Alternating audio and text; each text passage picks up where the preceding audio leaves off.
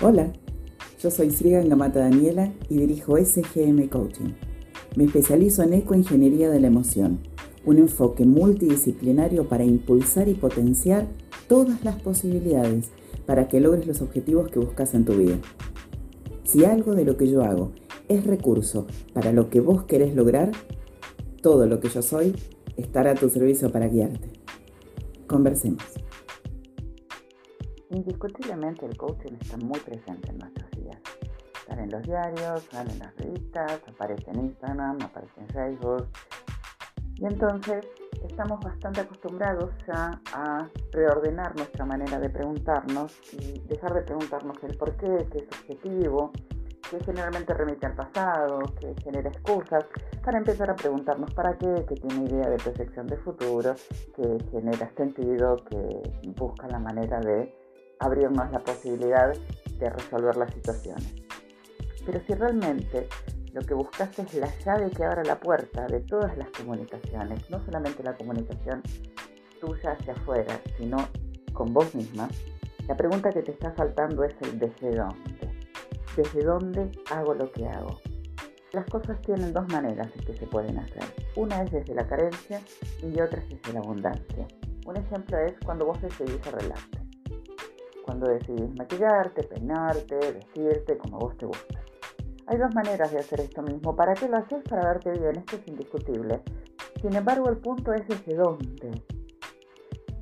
Lo estás haciendo desde la posibilidad de sentirte bien con vos misma, eh, generar nuevos estímulos al verte, dejar salir una versión tuya que, que, se proyecte en la manera en que te relajas, te peinas, te maquillas, una esencia genuina tuya, o lo haces desde la comprensión de que así es como debes estar, eh, no se tolera que una mujer esté desarreglada, es impactante a la vista del otro y entonces se genera más posibilidades de conquista, mm, es adecuado para un ámbito determinado de trabajo. Esto es lo que define si se hace desde la abundancia, como fue en el primer caso, o desde la carencia. Lo mismo cuando buscas llegar a un acuerdo con tu pareja, por ejemplo. Lo puedes hacer desde el crecimiento de la pareja, desde la idea de aportar, desde la idea de abrir posibilidades para que la relación esté mejor y para que por supuesto los dos estén mejor en la relación, o lo puedes hacer desde la perspectiva de que determinadas cosas son las que te convienen a vos exclusivamente o que determinados acuerdos hacen que vos tengas que esforzarte justamente menos en construir relación.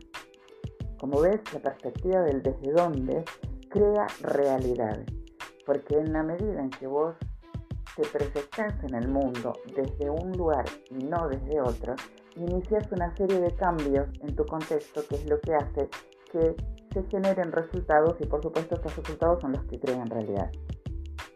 Y desde ahí es fácil definir, ¿es desde la abundancia se contribuye a la vida que quiero vivir, al ideal de persona que tengo de mí misma? Y es la carencia, si niega parte de quien soy, si limita, si me corta posibilidades o me hace ser para el otro o hacia afuera. ¿Cuáles son las dos cosas más importantes de tener en claro al desde dónde haces lo que haces? La primera tiene que ver con el modo en que te relacionas con el exterior.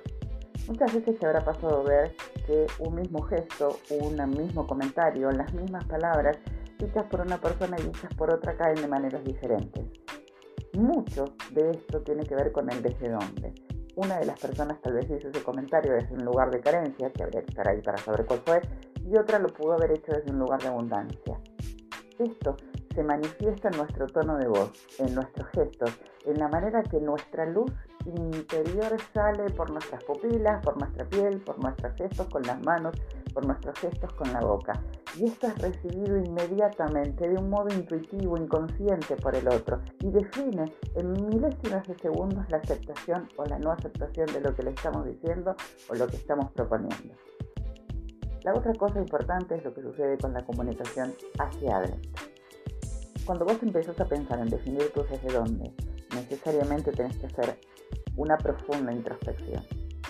Necesitas saber quién sos, necesitas saber qué moviliza este desde dónde, parte de tu historia, parte de tus creencias, parte de tus condicionamientos, parte de tus nuevos aprendizajes.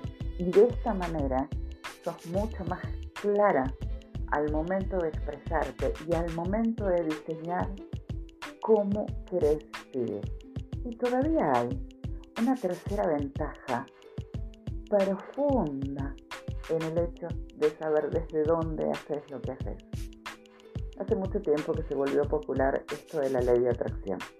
Así como se cuenta en algunos círculos, la verdad es que tiene mucho más de enganche para poder vender libros que de efecto real en, el cotidiano y sobre todo a largo plazo. Sin embargo, existe una ley de atracción y la ley de atracción está basada específicamente desde dónde. Cuando yo tengo un desde dónde claro y este desde dónde claro es desde la abundancia y al ser desde la abundancia está comprometido con mi mejor versión a nivel mental, mi mejor versión a nivel emocional, mi mejor versión a nivel energético, mi, mejor versión a nivel proyectos, ganas de crear, ganas de mejorar el mundo en el que vivo, entonces yo envío un mensaje claro al universo. Y el universo tiene una particularidad. Responde como un eco, así es que siempre va a decir sí a lo que sea que le propongas si vos propones tú desde dónde, desde la carencia, el universo te va a responder asintiendo y validando tu carencia.